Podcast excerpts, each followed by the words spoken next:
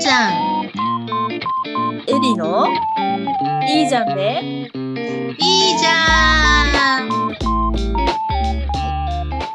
この番組は世界のママが集まるオンラインカフェのセカママカフェから始まったカウンセラーのエリとイラストレーターのおーちゃんが世界中の子育てママをそのままでいいじゃんと応援する番組です。皆さん、こんにちは、こんばんは、おはようございます。いかがお過ごしでしょうか？元気ですか？ねえ、5月もゴールデンウィークが終わって第2週目に突入しましたね。はい。日本はどうですか、もう落ち着きました？ゴールデンウィークの疲れが皆さん残ってるんじゃないですかうね。ん、ね、今年ね、本当にその制限なしの、あの、ゴールデンウィークというか、お休みっていうのかな？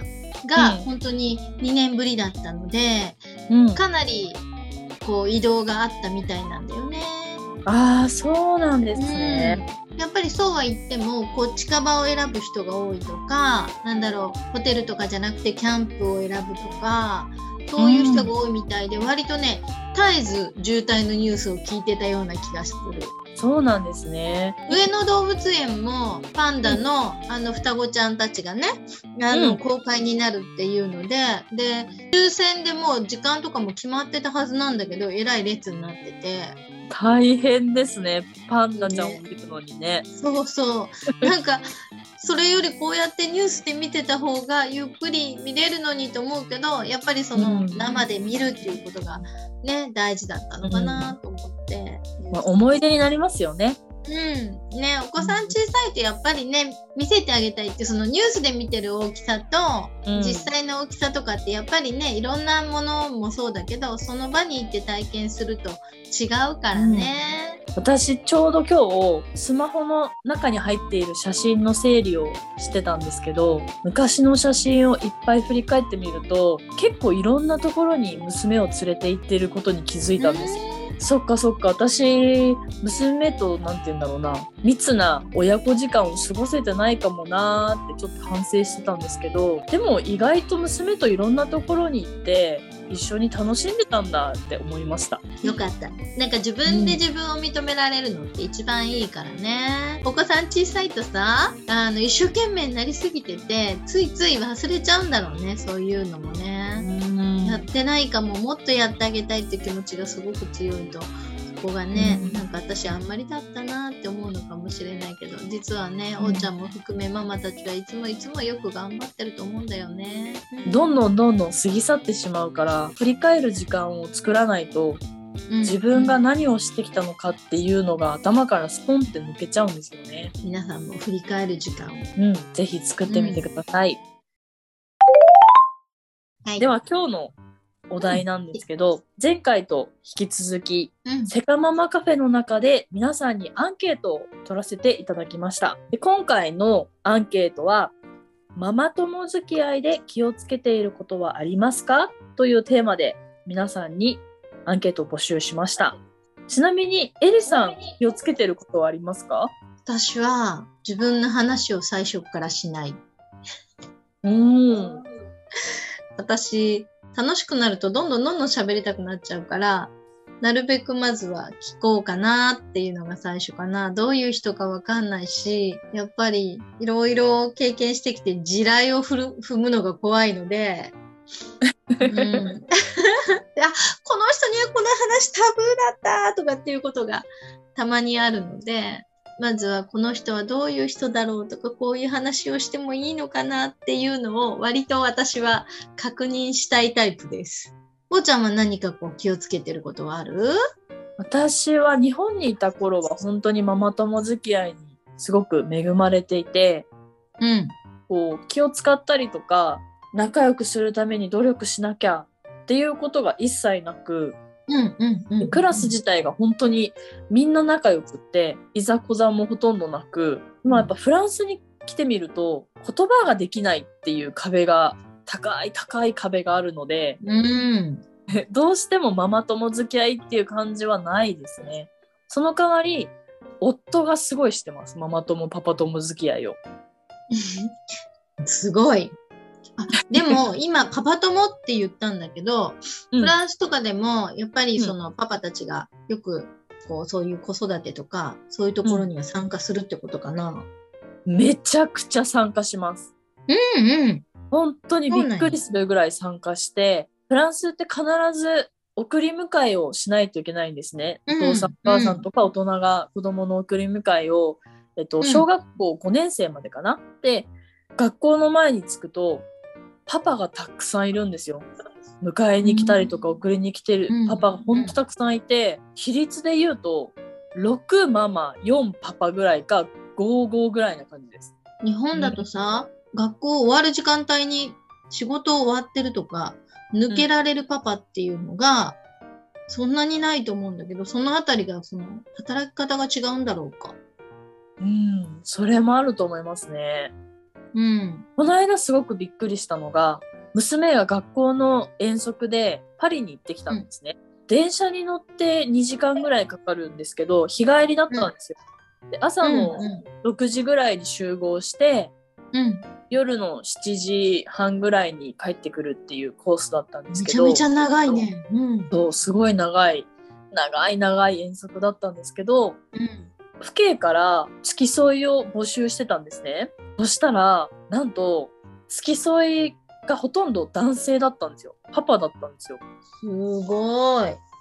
そうなんですよ。で、しかも、一人警察官、一人、えっと、軍の警察官、うん。一人柔道家、うん。みたいな、めっちゃ守られてるやん。めっちゃ守られてたんですよ。で、あとはママさんとかなんですけど、うん。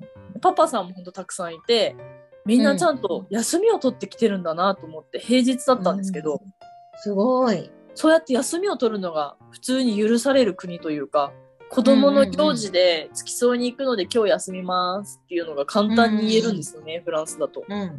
いいなぁ。すごい素敵。で、日本だとなかなか難しいんじゃないですかね。最近はね、割とそうでもなくなってきたと思うんだよね。授業参観とか、運動会とかでもパパたちの参加ってすごく増えてはきてるので、うんあの、今の年代の人たちはそうでもないと思うけど、私が子供を育ててた頃っていうのは、パパが参加するっていうことがすごく少なくて、だからうちの子どうだろう。特にうちの旦那さんは有給を使うという頭がない人なので、うん余計なんだけど、本当に子供たちは何もしてもらってないぞって私は思ってて、ああ、そうなんですね。まあそれが悪いかっていうと、それはそれでね、うちはうちでって思ってるからよかったんだけど、実際本当にうちは少なかったなぁそれを考えたら、私の父は小学校の6年間、幼稚園も含めて、だから、うんと、8年間か。うん。うん、8年間ずっと運動会全部参加してくれたし、いやー、素敵。参観日もほぼ来てくれてましたね。いいお父さんだね。でも高学年ぐらいから来なくなったかな。多分私が来ないでって言ったのかな。忘れたんですけど。思春期あるある。いいお父さんだったんですね。すごい。うん。うん。だったんですねってまだ健在なんですけど。そういうおーちゃんのお父さんはさ、パパ友付き合いみたいなのはあったの？なかったと思います。まだやっぱりないんだね。おーちゃんの時代でもないんだね。はい。じゃあ、ここであの話をちょっと戻して、はい、アンケートの結果を皆さんに共有したいと思います。はい。では、まず、ジャニーズの話ばっかりしすぎない。はい。かわいい。でこれと似たようなのがもう一つあって、うん。初めて買ったレコードが光源氏とは言わない。うん。うん。相手の反応に自分が虚しくなる。うん。40過ぎたら更年期っぽいの始まるよと先輩風を吹かさない。うんかわいいですね。うん。いいのに教えてあげても。確かに私は知りたい派ですね。うん。うん。更年期そっか。どんな症状なんですか？みたいなのとかね。うん。なかなか話せる人ってないと思うので、いいと思うんだけどな。そういうのが話せる中になったら素敵よね。うんそう、このジャニーズの話ばっかりしすぎないとかと共通するのが、うんうん相手の興味関心がないものに関して喋りすぎないっていううんそうだね。その、相手が興味がなさそうだったらあんまり自分ばっかり喋ってると、なんか独りよがりになっちゃうけど、思い切ってこうカミングアウトするのは同じ趣味のママ友に出会えるかもしれないじゃない？ちょっと勇気はいるかもしれないけど、言っちゃいけないことではないよね。私好きなんだって言ったら、私もって言って一気に仲良くなれるかもしれないし、うん。うん。だから、出すのはいいけど、しすぎないがポイントだね。うん、そうですね。うんじゃあ次、いきなり距離を詰めない。私自身は人との間にあまりハードルがないのですが、距離感を取りたい人もいると思うので、相手の同意を取りながら距離を縮められるように気をつけています。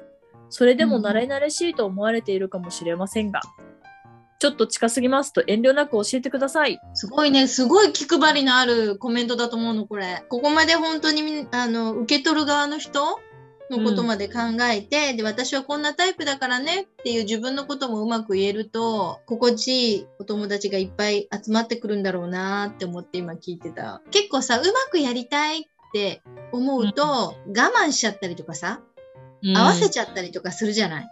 うん。でもそれしすぎると苦しくなっちゃって、なんか、あちょっと違ったなーって思っても、えー、でも前こうやって言ってたじゃんって言われちゃったりとか、うんうん、あると思うんだけど、やっぱりなんか、ね、お友達だし、絶対なわけではないし、うん。ね、上司と部下ではないから絶対言うこと聞かなきゃいけないとかでもないし、で、こう生活してる中でいろんな条件が変わってきたりしたらまたそれを伝えられる間柄うん。であるといいよね。そうですね。うん本当そうだと思います。最初にこう、あのエリさんがおっしゃったようにうまくやらなきゃと思うとうん。なんだろう自分を隠してしまったり逆に張り切りすぎて喋りすぎてしまったりとか、ね、そういいう風になってしまうと思うんですけどこの方はきっとうまいんでしょうね。うん。うん。そう思う。ね自然に距離を縮められるというか、相手のペースで縮められるっていうことができるんでしょうねあ。の相手のことを聞いてて、さらに最後に自分のことも私は教えてほしいタイプだよっていうのを言えてるじゃない？うん。うん、ここがすごいいいポイントだなと思って、うん。うん、やっぱり自分のことばっかり、さっきもそうだけど、自分のことばっかり言い過ぎないっていうことも大事なんだけど、相手のことをじゃあ聞くばっかりでいいかっていうと、それもやっぱり違うから、この両方がね、あるっていうのがすごくいいポイントだよね。次に行きます。挨拶する。うん初対面で質問しすぎない。自分の話は聞かれたらする。いろんな場所に住んできたけど、地域によってママ友の距離感も様々。個人的には初対面でもよそ者扱いせず、気を使いすぎず、タメ口で喋ってくれたのは嬉しかった。なるほど。私、タメ口が最初からは聞けない人です。あー、そうなんですね。めっちゃ厳しかったの、うちの親。うん友達と電話で喋ってても、後からこういう時はこういう風に話しなさいみたいなって言われて、それが普通だと思ってたから、うんうちは家族の中でも、なんかちょっと改まる時は敬語になるのね。えー、うん。そう。だからつい最近なんだけど、私姉から敬語で LINE が来て、絶対なんかあった。絶対あったと思ってめっちゃ緊張したんだけど、まあ結果大したことではなかったからいいんだけど、家族でもうちは敬語を使ったりするので、本当はすごい憧れてるの。みんなとざっくばらんに、こう、ワイワイ敬語を使わずに喋れたらいいなって思ってるのになかなかできない人だから、なんか敬語使わずに話してくれて嬉しかったっていうのは、すごく共感するし、なんか私もみんなって、自分のことをちゃんと私がカミングアウトすればいいんだろうけど、うん。敬語使わず私と仲良くしてねってすごく思う。そっか私はどっちかな。敬語でも喋りやすいですけど割と早めにもうタメ口で話さない？みたいなことを言っじゃあうんうんうん。そうやって確認できるのはいいね、おーちゃん。私はこの初対面で質問しすぎない自分の話は聞かれたらするっていうのがあすごいあなるほどなーって共感できました。私結構こう初対面であれこれ聞いちゃったりするタイプなんですよね。あの詮索するような聞き方ではないんですけどあそっかこういうの好きなんだ。じゃあこういうのも好きとかうんうん。どんどんこうその人の趣味とかその人の、うんなんだろう興味関心のあることを深掘りしちゃったりする、うん。でもそれいいよね。あ、私に興味持ってくれてるんだなーって私は思うけど、いきなり言われるとちょっと嫌っていう人もいるんかな。そうですね。人によりますよね、やっぱり。うん。だって自分の話を永遠とし続ける人もいるじゃないですか。いる。まだするぐらい言う人いる。ね。なので、私は結構それが苦手なんですよ。自分の話をすごいする人と、うんあと、人の話を盗む人がすごい苦手で、私は話泥棒って呼んでるんですけど、うん。その場がちょっとね、盛り上がらなくなるというか、何の話をしてもこの人が最終的に持っていくんだよなって思ったら、話す気がなくなっちゃうので、うん。そうだね。ね、だからこそ、うん自分の話は聞かれたらするぐらいがちょうどいいのかもしれないなって思いました。そうだね。はい。じゃあ次です。可能な限り名前で呼ぶ。まるまるちゃんのママって呼ばない。めっちゃ共感する。私、まるまるちゃんのママはね、別にあんまり嫌な気がしないの。だけど、近藤さんの奥さんって呼ばれたりする時があって、うん。いやいや、近藤さんでよくないかいって、私も近藤だけどって思うんだよね。だから、高校の時もそうで、私、旧姓石垣って言うんだけど、石垣の妹って呼ばれたりしてて、ちょっと待って、私も石垣なんだけどって、その時も思ってて。うん。だから、まるまるちゃんのママだと、名前が違うじゃない。で、しかうんもまだ名前がわかんない時もあるじゃん。子供の名前はんだけど、で、なんとかちゃんのママだっていうのはわかるから、まあ最初はありかもしれないけど、まあ、仲良く本当になってったら、名前で呼んでくれたりすると嬉しいよね。そうですね。うんやっぱ、り名前を呼んでもらえるってすごい距離が縮まりますよね。それだけで。うん心理術にも挨拶をするときに相手の名前を入れるといいとかってありますよね。うんうんうんう。うんんそうだね。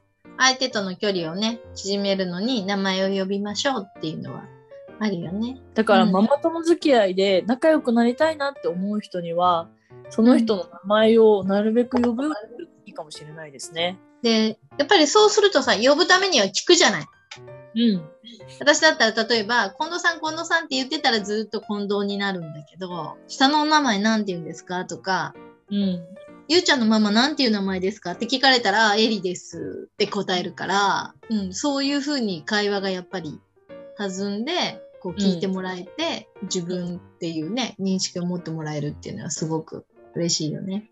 女性ってどうしてもいろんな顔を持つじゃないですか。自分、ママ、うん。誰々の娘、誰々の妻とか、うん。うんい。ろんな顔を持ってるので、うん。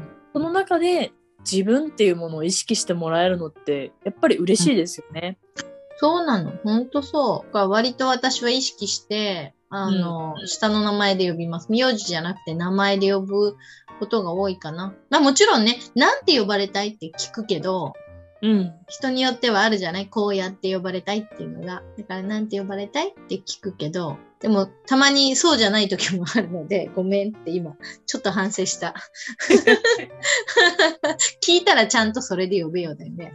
うんうんじゃあ次いきます。はい最初は共感。必要な人には知識や情報を分かち合う。教えてあげたい側の方には主導権を握っていただく。自分の専門のことでも聞かれない限りひけらかさない。けらかさないは大事よねう。ん、確かに。自慢したいのって中には言う人がいるからね。私もいましたね。旦那様の職業を何度も何度も言ってくる方がいて、もあの、いわゆるこう、お金持ちレベルの職業だったんですね。お医者さんとか弁護士とかそういう感じの、うん。で、主人がね、どこどこで働いてるんだけどね、っていうのを、なんか枕言葉のように入れてくる方で。すごいね。ステータスス大事なんだね、その人はね。そうみたいです。断るごとに、主人のね、うん通ってた学校がね、私立のどこどこでね、だから我が家もそれにしないとダメなの。受験大変だってすごい言ってたんですよ。なんか、ちょっと聞いててお気の毒になってきちゃう、私、その人のこと。自分軸じゃないじゃない？ね主人軸だよね。うん。ディスってるように聞こえたらごめんね。うんうん、全然全然。うんそう私こそめっちゃディスってる感じですよね。まあぶっちゃけちょっとディスってたんですけどうん 良くないよって思いますそのこういうのは。うんそうだね。なんうか、んいろんな話をしてるときに、興味関心が湧くことってさ、その人自身のこととかが多いじゃん。その人のご主人のことは、例えばそのご主人に会ったら、ご主人にはもしかしたら興味が湧くかもしれないけど、うん別にそのご主人の会社だったり、うんと、出た学校だったりっていうのは関係なくて、それがもしそのママがね、もうね、うちの子受験して、しなきゃいけないのって言って、もう学校までさ、家で決められてるのってどうなんだろうって自分事としてうん。私はそんな風に思わないんだよねって思ったら、いう話し方をしたら、そうか、なんでって言って、ああ、うん大変だねっていうところで共感するかもしれないんだけど、うちの主人がこうだからねっていうところから入って、主人がね、うん主人がねって言われると、うん、そこ大事にしなきゃいけないのって言ってちょっと心配になっちゃう。まあ、エリさん優しいですね。心配なんですね。私は知らんがなってなります。そうか。なんかね、心配になっちゃう。だって、いつかさ、その人、子供がいるから、子供の受験があるからご主人のことも言ってるし、とか、うんご主人がいるから、その、今の自分のステータスがあるのかもしれないけど、万が一ご主人が先に亡くなっちゃったりとかしたら、生きていけるの、とかさ、子供がいなくなった時に、あなたは自分の中身がなくなっちゃわない？って、ちょっと心配しちゃう。だと聞いてる方も面白くないですよね。自慢って。ワンクッション置いた先ってやっぱりあんまり興味湧かないよね。例えばすごい、私ジャニーズめっちゃ好きなのとかさ、うん。言われて、ジャニーズ愛を語られたとしたら、あ、この人好きなんや、めっちゃ可愛いって思うけど、私の妹がね、とかさ、私の旦那さんがね、ジャニーズ好きなのって言われても、うん。うん、っていう感じだもんね。確かに知らんがなってなりますね。そうんれなんで今ここにそれ出したかったっていう。私たちが仲良くなるのにそれが必要やったんやなって思いながらも、どこやろう、ポイントはっていうふうにちょっとポイントがずれてる気がするので、やっぱり私好きなんだよねって言われたら、あ、私もっていう人は話しやすくなるけど、うん。うん。私もジャニーズ好きなのって言おうと思ったところが、私のだ主人がジャニーズ好きなのよって言われたら、うーん、じゃあ旦那さん紹介してってなるもんね、その人じゃなくて。でも旦那さん紹介されても困りますね。そうそうそうそう。そうね。うんうんだからやっぱり自分の話として、こうみんなと話題を作るというか、うん。していけるといいよね。ね、自分軸やっぱり大事ですよね。大事。どんな時でもやっぱり大事だよね。特にコミュニケーション取っていこうと思うと、その人が、私が最初に言ったさ、この人どんなこと考えてる人だろうとか、この人にこの話してて、その地雷踏まないかなとかっていうのもそうだけど、やっぱりその人がわからないと話が進まないから、自分軸で話をしてくれる人じゃないと、本当にただご挨拶だけをする、通りすがりのママ友みたいな、になっちゃいがちかなって。ですね。やっぱり自慢とか他人軸で話すのは良くないってことですね。じゃあ次。はい、次行きましょう、次。自分で気をつけてることなんだろうと皆さんのコメント見て勉強になりました。また引っ越しで保育園を転園して横のつながりが皆無なので、ちょっと寂しくもあったので、タイムリーな記事に感謝です。我が子は保育園児ですう。んすでに上がった意見もありますが、共感できた意見もまとめて記入させていただきます。送迎時に会った時には自分から笑顔とともに挨拶。うん距離感を最初から詰めすぎない。余裕あれば天気の話していました。クラスのお子さんが私に話し、声かけてくれることも多々あり、会話してるとママさんとも話す機会にもなってました。私が距離感が縮まったかなと思えたママさんには、なんて呼べばいいか聞いて、こちらからは下のお名前で呼んでもいいですか？と事前に確認取るようにしてみました。うん、素敵。久しぶり、連絡取ってみて、返事が来なかったら寂しいけど、それぐらいの付き合いだったのかとあえて割り切ってメソメソしない。職業は細かく聞かない。年収がわかることもあるから、ぼんやり抽象的に自分も答えるようにしてます。お金関係はお家によって考え方が様々なので、こちらの意向を押し付けすぎないようにする。友達って作るのにこんなに大変なんだと産後特に痛感しました。年収とかお金に関わる話って、やっぱりあんまりしない方がいいよね。確かにね、うんさっきのね、あの、ん自慢しちゃうママにも出てきましたけど、うん。旦那さんの職業を、まあ、言ってもいいと思うけれども、うん。それをね、枕言葉みたいに使うのは良くないと思ううんうんし、やっぱりそうすると、仲良くなりにくくなる子もいるよね。そのあたりってやっぱり距離が縮まって初めて言えることでとかっていうのがあるから、今のね、あんまりこう、そこに触れないようにするっていうのは大事かもしれないね。であと私すごいいいなと思ったのが、ママ友同士で、こう、頻繁に連絡を取ってるママ友とかではなかったりとか、もしくは頻繁に連絡取ってたけど、子供同士のクラスが変わってしまって、うん。しばらく連絡取ってなかったなっていうママ友にちょっと連絡をしてみた時に、うん。返事が来なかったって結構あったと思うんですよ。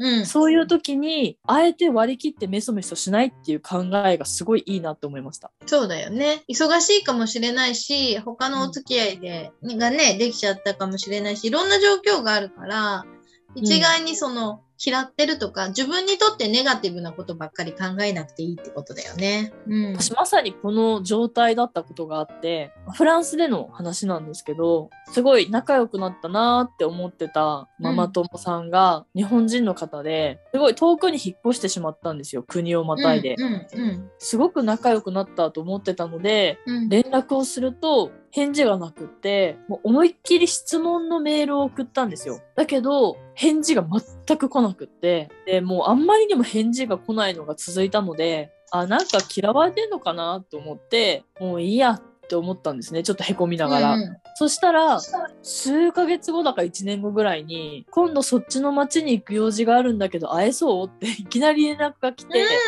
えと思って、で、たまたま、すごい本当に用事があったんですよね。うんだから無理だよって送ったら、うん、うん。その無理だよに対する返事も特に来なくって、でえ？と思って、で、またしばらくしたら連絡が来たんですよね。できっとこの人はうんメールの返事をしない人なんだなって思って、うん、うん、うん。もう割り切って気にはしてないんですよ。うんうんみんな忙しいからさ、ママたちは。そうなんですよね。難しいよね。しかも私の幼馴染の、もう本当に一番古い友達がいるんですけど、うん、うん、うん。その子も割と返事を返さないかったりするんですよ。うん、うん、うん。なので、でもその子はもちろん私とすごい仲がいいし、だから返事をくれないイコール嫌われてるとか、それは違うんですよね。そうなの、そうなの。私のイメージなんだけどさ、ママ友とかさ、うん。公演デビューとか言うとさ、うなん、かもう絶対的にうまくやらなきゃいけないみたいなのが前提条件のような気になっちゃうんだけど、まあ、所詮人間同士だからさって思うと、相手も忙しいし、いろんな状況もあるよねって思って、その、ちょっとうまくいかないことに、こう、あんまりもやもやしなくて、今日はそんな感じね、あの、さらっと流していけると、うん。ひどくないかもしれないね。うん。そうですね。うん。すみません、うちの猫ちゃんが乱入してきました。私にも意見言わせて、なんじゃない？私もママ友について言いたいわっていうことです。うん、そうそうそう。そう、うん。なんだろうな、その、すごい凹むことってめちゃくちゃ多いと思うんですけど、もちろん長く一生付き合っていくようなママ友とね、まあ友達として出会う可能性もあるけれども、結構一過性というか、うん、一時の付き合いだったりするんですよね、ママ友って。うんうん、そうね。だからそこまで気に病まなくてもいいのかなって思ったりもします。うん、うん。うん。どこですごくぐっと仲良くなれるかなんてわからないから、うん。子供と、その、離れてからの方が仲良くなれることもあるしね。ありますね、そういうのもね。だからこう気にしすぎないっていうのも大事ですよね、ママ友付き合いにおいて。そうそう、そう思う。うん気合い入れすぎない、気にしすぎない。適度にだね、やっぱりね。アンケートに答えてくださった皆様ありがとうございました。ありがとうございました。いいじゃんでいいじゃんでは皆さんからのお便りを募集しています。番組のご感想、お悩み相談やコーナーへのお便りもお待ちしています。現在募集中のコーナーは、聞いてよ私の子育て失敗談、成功談。みんなにおすすめしたいこの絵本、私の何でもランキング。爆笑子供の言い間違いです。お便りフォームは概要欄に載せていますので、どしどしお寄せくださいね。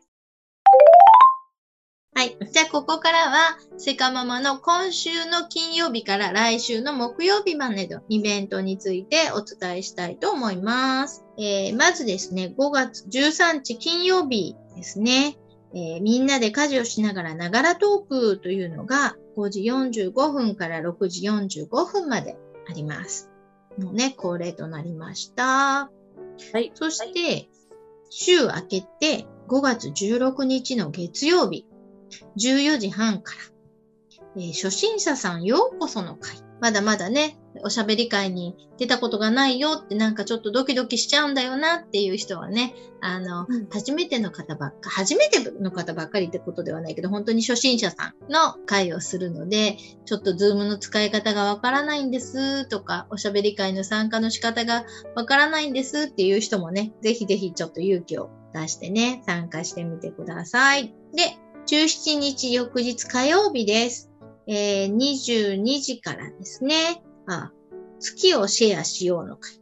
あなたの青春ソングベスト3とエピソードを教えてくださいあるね。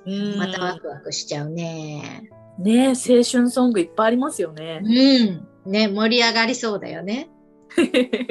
ね、ワクワク。そして、18日水曜日、えーいいままいつまでなくていい、そのままで素晴らしいに気づこうの会があります。よかったらご参加ください。はい、エリさんの回ですね。はい、私です。来てください。そして、あと19日、えー木曜日ですね、えー夜20時から21時、ちょっとおしゃべりしたい人集まれの会があります。これ毎週恒例なんだよね。はい、そうです。はい。ね、なので、はい、ちょっとなんか時間があるなっていう方は、ぜひぜひ覗いてみてください。で、これ、ここまでがセカママ主催のイベントになります。はい。ではい、ちょこっと宣伝させてくださいませ。はい、ぜひぜひお願いします。はい。えっ、と、今週のイベントです。5月14日、えー14時半からと19時から私が、えっ、と、教えているヒーリングアートって何？っていう、えっ、と、ヒーリングアートについてね、皆さんに、えーちょっとお伝えするという回を1時間ちょっとかな。あの、限定配信の YouTube でお話をします。なので、あの、いつもね、ヒーリングアートを書くと自分も癒されるよとか、あの、そういうことを言うんですけど、それってどういうことっていうのを、ぜひ、あの、興味がある方は聞きに来てください。私が30年来囚われていたトラウマを、一枚のアートを描くことによって、拭い去ることができたという、そんなエピソードもお伝えしたいと思います。おー、すごいですね。ちょっとこれは私も本当にその時は、えーって思ったんだけど、アートを描くことで自分の気持ちを整理整頓したりとか、あ、これでいいんだって自分に OK が出せたりとかっていう体験ができる。だから、うん私、このヒーリングアートっていうのをやったらカウンセラーいらずだなーって思って皆さんにお伝えしてるんだけど、うん。カウンセラーの私が何言っとんじゃって感じなんだけど、でもね。でもね、カウンセリングに私は依存するのって良くないと思ってるので、やっぱり全ての悩みの答えって自分の中にあるんだよね。うん。だけど自分で OK が出せないとか、なんか迷っちゃうとかっていうところが皆さんのモヤモヤポイントだなと思うので、うん、で、ヒーリングアートを書いて自分の本当の気持ちがつかめたりとか、あ、これでいいんだって自分に OK が出せたりとかっていう、そんな体験を皆さんにしてほしいなと思っていて、今度の14日の日は、あの、ヒーリングアートってこんなものだよっていうのを私が熱く熱く語ります。うん。ご参加ください。さて、私の方、今回、うん皆さんにあの告知させていただきたいものがございます。ぜひぜひ。はい。私が仲間と一緒に主催しているワクワクキッズプロジェクトというものがありまして、毎月1回子供向けのオンラインワークショップを無料で開催しています。で今回は日本時間の5月14日土曜日16時から17時半の間に子供アドラー天使のささやきと悪魔のささやきというテーマでワークショップを開催します。アドラー心理学の講師をやっているひろこちゃんがうん。今回司会をしてくださって子供たちと一緒に対話を重ねながら天使のささやきと悪魔のささやきどっちが勝つとかどんな時にどんなささやきがあるっていうのをどんどんどんどん話し合ってああなたはそうなんだねと交換をしていくワークショップです。はいこれね毎回毎回うん。あ子供の受け取る力とか、うん子供のこう場を見る力とかうん。対話力とかにすごい感動するんですよ。私も一回だけね、オブザーバーとして、うんあの、参加させてもらったことがあるんだけど、本当に子供たちのあの素直な、こう、うんなんていうんだろう、感性というか、出てくる言葉というか、全然子供じゃないもんね。ああ、わかります。一人の人間として、こう、ちゃんとした発言があるっていうか、うんいやー、すごいと思って感動する、あの回。うん。ねそうですよね。ぜひ、あの、まだお子さんが小さくてね、お子さん自身は参加できないけど、なんか、こう、先が気になるなっていうママたちにもすごくいいヒントになるなと思ってるんだよね。うん、そうですね。あうんの見学も大丈夫なので、ぜひ皆さんご参加ください。で参加方法なんですが、こちらも概要欄の方に貼っておきますので、必ず申し込みが必要になります。皆さん、ぜひお願いします。じゃあ今日も皆さん聞いていただいてありがとうございました。ありがとうございます。またねー。はい、皆さんまたねー。